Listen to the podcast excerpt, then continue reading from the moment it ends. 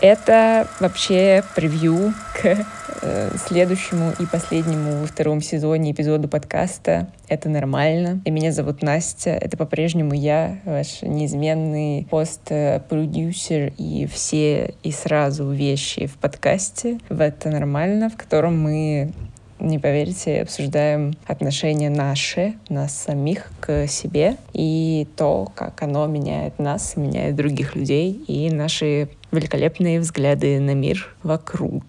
Два года плюс назад вышел последний эпизод. Почему так? Потому что у кого-то, у меня, конечно же, да, не было какое-то время желание просто заниматься подкастом. Не поверите, но с проектами, которые ты делаешь сам, э, которые потом на тебя давят, такое случается. А мне не хотелось. Потом у меня какое-то время тупо не было физически времени и ресурса. И эти циклы порой повторялись за эти два года. Потом я перестала видеть какой-то смысл в этом, но мне было очень важно сохранить подкаст. В какой-то момент я даже перестала себя винить за то, что он не выходит. И это были прекрасные моменты, когда все такое проходило. Я доделала эпизод, который мы записывали в октябре 2021 года с ребятами, с девочкой Соней, которая репатриировалась в Израиль, и с Эдиком, который живет в Германии, я очень хочу рассказать об этом эпизоде. Я хочу, чтобы он жил и существовал. И несмотря на то, что ему уже 21, 22, да, третий год, актуальность не потеряна. Даже набрана еще больше уже миллиард тысяч пятьсот миллионов таких эпизодов, но когда я его записывала, оно так не было.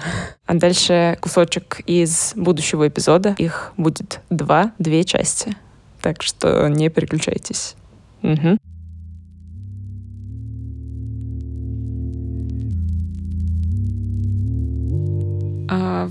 Плане языка, вот эта тема, которая волнует многих людей, которые переезжают куда-то, в том числе меня даже просто так, даже если я куда-то еду, что там, окей, многие говорят по-английски, это вроде норм, но, но не знаю насчет английского вообще прям везде. Кажется, что нужно какой-то родной язык для страны учить.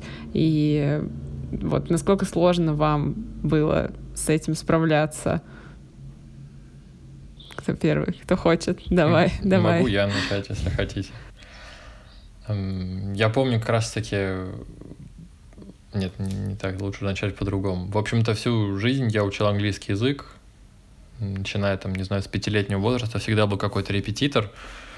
И, ну, как я уже до этого сказал, мои знания немецкого языка были, мягко говоря, скудные — и по приезде сюда ну, вынужден был общаться только по-английски с людьми на улице. Во Франкфурте это работает достаточно неплохо, потому что это одновременно э, центральная, вернее, банковская столица Европы, и здесь расположен Центральный Европейский банк, э, поэтому здесь, в принципе, процент англоговорящего населения достаточно высокий. И вообще поначалу я очень сильно наслаждался тем, то, что мой день, по сути, состоял из трех языков. То есть дома я говорил по-русски, в языковой школе на уроках мы говорили только по-немецки, а на переменах со всеми со своими сокурсниками или одноклассниками, не знаю, как их правильно назвать, мы говорили по-английски. Для русского человека, как ни странно, для русскоязычного, опять же, человека, изучение иврита не такая большая проблема, как, скажем, для Э, англоговорящих или франкоговорящих или э, испаноговорящих э, студентов. То есть э, там, где я учила язык в Ульпане, это называется Ульпан, языковая школа, э, там было много студентов с всего мира, как бы, там были и французы, были и американцы, было и, в общем, там на португальском э, кто говорит, ну, там из Бразилии, либо еще откуда-то. И все как бы учились все вместе, ну, в классах как бы смешанные группы. То есть там не, не разделяли по языковому признаку. Эм, и было достаточно забавно, ну, то есть смотреть именно на разницу в обучении. То есть у американцев была очень большая проблема с выговариванием э, R, ну, то есть вот э, у них же R, вот это вот вся э, такое, ну, уже, уже привычно тоже, что они не, не, не проговаривают четко, допустим, букву «Р», и у них, соответственно, очень много вот такого, ну, очень своеобразного американского акцента, который вот очень слышится. И плюс э, он по схеме совершенно язык тоже не похожий, не такой. У всех русских у них бонус как бы к изучению, мне кажется, любого языка, потому что ну, потому что сам по себе язык русский, он э, уникальный, он супер подвижный, супер свободный. Ты можешь с ним ну, играться как угодно. Ты можешь переставлять слова местами, и от этого смысл предложения, допустим, не поменяется, да, ну, то есть ты можешь сказать, я пошел туда, я туда пошел, туда пошел я, ну и, в общем, примерно все будет одно и то же, да. Очень часто потом уже встречаются такие, такие, наоборот, случаи, когда ты знаешь слово исключительно на иврите, и уже не помнишь совершенно, как сказать его на русском, или, ну, или просто всегда говоришь вот это слово на иврите, потому что на иврите оно короче, проще и быстрее, чем сказать его по-русски. Это, Соня, к, к вопросу, как э, мы, когда с тобой познакомились, да, это, это для, и для всех людей, кто послушает это. Мы познакомились с Соней на Кипре, когда я ездила в отпуск, она тоже ездила в отпуск, и мы, мы как-то ходили там в кафе, и Соня что-то хочет сказать, и я, и я понимаю, что... И ты, по-моему, мне сама рассказывала, что ты на иврите думаешь, или там на каком-то другом языке думаешь, а говоришь на иврите, и это такое тяжело перестроиться иногда. Да, это, кстати, очень интересный момент, потому что я тоже с собой это замечал, и у меня был опыт э,